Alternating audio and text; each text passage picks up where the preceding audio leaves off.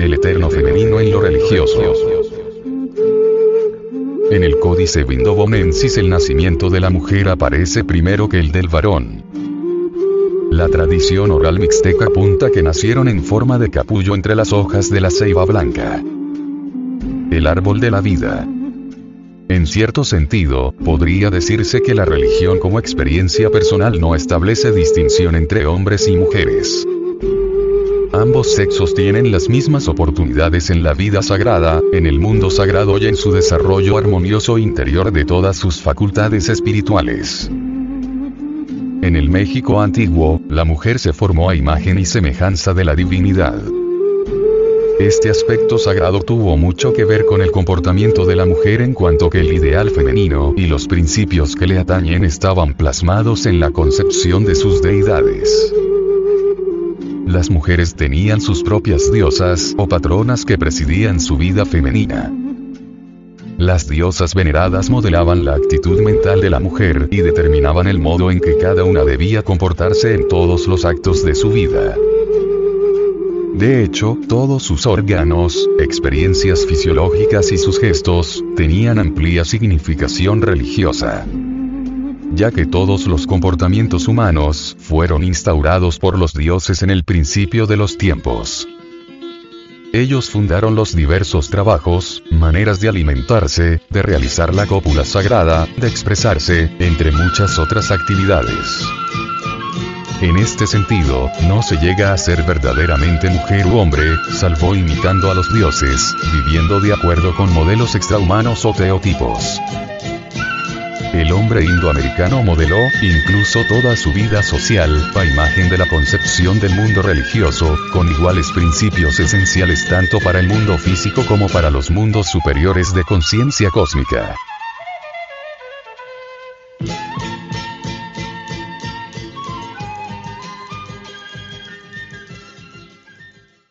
En cambio, en el cristianismo que impuso la Iglesia de Roma, vigente en Occidente desde el siglo I, defensora del monoteísmo divino masculino, a pesar de sus ideas de igualdad, que preconizaba como la desaparición de los esclavos, por ejemplo, el ejercicio cristiano se contradijo con la teoría y no puso en práctica ese mismo principio para con las mujeres. En las regiones donde logró implantarse, estuvo imperando un fuerte fundamentalismo patriarcal, por el que la mujer sufría una total subordinación al varón, similar al actual islámico. Pérdida de la libertad de la mujer.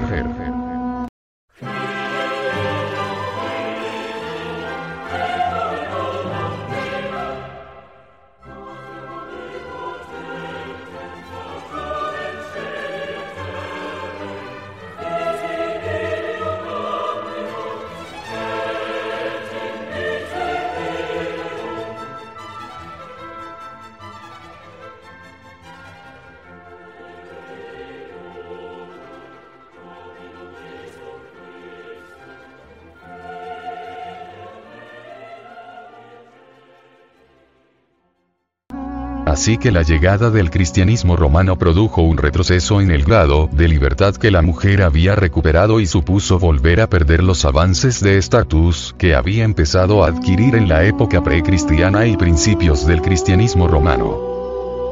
Con ello se negó el desarrollo de los derechos femeninos, que de nuevo fue sometida durante el primer milenio de la era cristiana, el cristianismo romano apenas se interesó por lo femenino, en su pretensión de que el pueblo olvidase el culto a la ancestral grandiosa, la madre divina particular de cada ser humano. Durante la Edad Media, los cruzados cristianos intentaron arrebatar los lugares sagrados a los infieles del Islam no lograron su propósito, pero durante las cruzadas se pusieron en contacto con civilizaciones ancestrales, que conservaban conocimientos muy avanzados en diferentes campos, y al introducirlos en Europa contribuyeron al desarrollo de la investigación científica y técnica, así como a un impresionante desarrollo del pensamiento en general.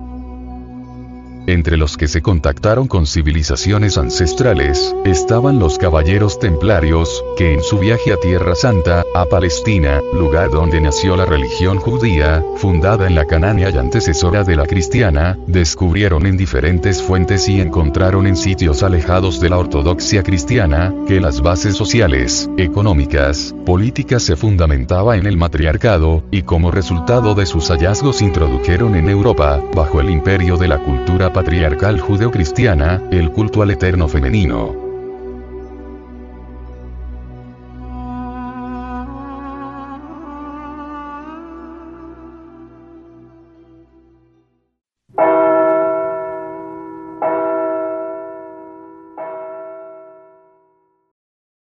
Y así, en el segundo milenio, los caballeros templarios levantaron numerosas iglesias y capillas a María Magdalena, mujer que en los evangelios ortodoxos refleja ser, según la enseñanza de los curas católicos, una mujer de dudosa reputación a quien Jesús sanó y convirtió. Además levantaron otros lugares de culto a la Virgen María, virgen que sustituía a la gran diosa prehistórica. Y rindieron culto a dos modelos. María Magdalena como arquetipo sexual, de la sacerdotisa del varón que aspira a la autorrealización íntima del ser, que el clero ignorante la consideró como símbolo de lujuria y de pecado, y a la Virgen María como arquetipo espiritual, símbolo de la Madre Divina particular, que guía al adecto en todo el proceso íntimo de su autorrealización.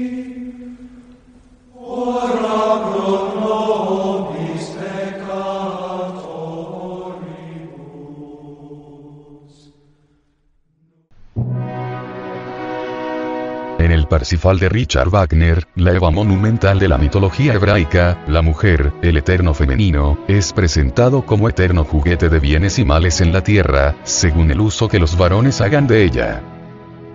La Magdalena wagneriana convertida vilmente en juguete del maligno, anhela también secundar los divinos ideales de la transmutación de la libido pero siempre cae vencida. Mujer. Exclama en Fortas. ¿Un personaje del Parsifal? ¿Eres demonio acaso que vomito al infierno para abrirme esta herida?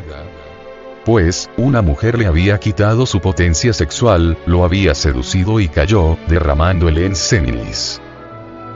Eres tal vez un ángel que descendiera de Urania para velar por mi existencia infortunada. Concluye Anfortas. Bendita sea la mujer. Benditos los seres que se adoran. Hermes Trismegisto dijo. Te doy amor en el cual está contenido todo el sumún de la sabiduría. Amar, cuán bello es amar. Solamente las grandes almas saben y pueden amar. El amor es la mejor religión asequible. En nombre de la verdad tenemos que decir lo siguiente. No son hormonas o vitaminas de patente lo que la humanidad necesita para vivir, sino pleno conocimiento de tú y yo, y por ende, el intercambio inteligente de las más selectas facultades afectivas entre el varón y la mujer. La transmutación de la libido en energía creadora, se fundamenta en las propiedades polares del varón y la mujer que fuera de toda duda, tiene su elemento potencial en el falo y en el útero.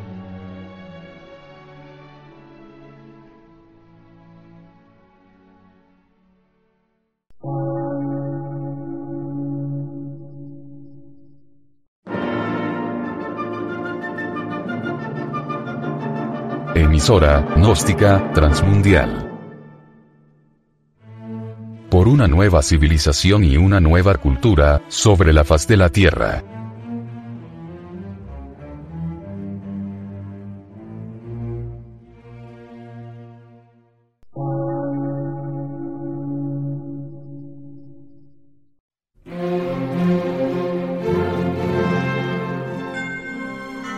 Medio de radiodifusión. Científico, artístico, místico y filosófico. De la Asociación Colombiana de Centros de Estudios Gnósticos, Antropológicos, Psicológicos y Culturales. A. C.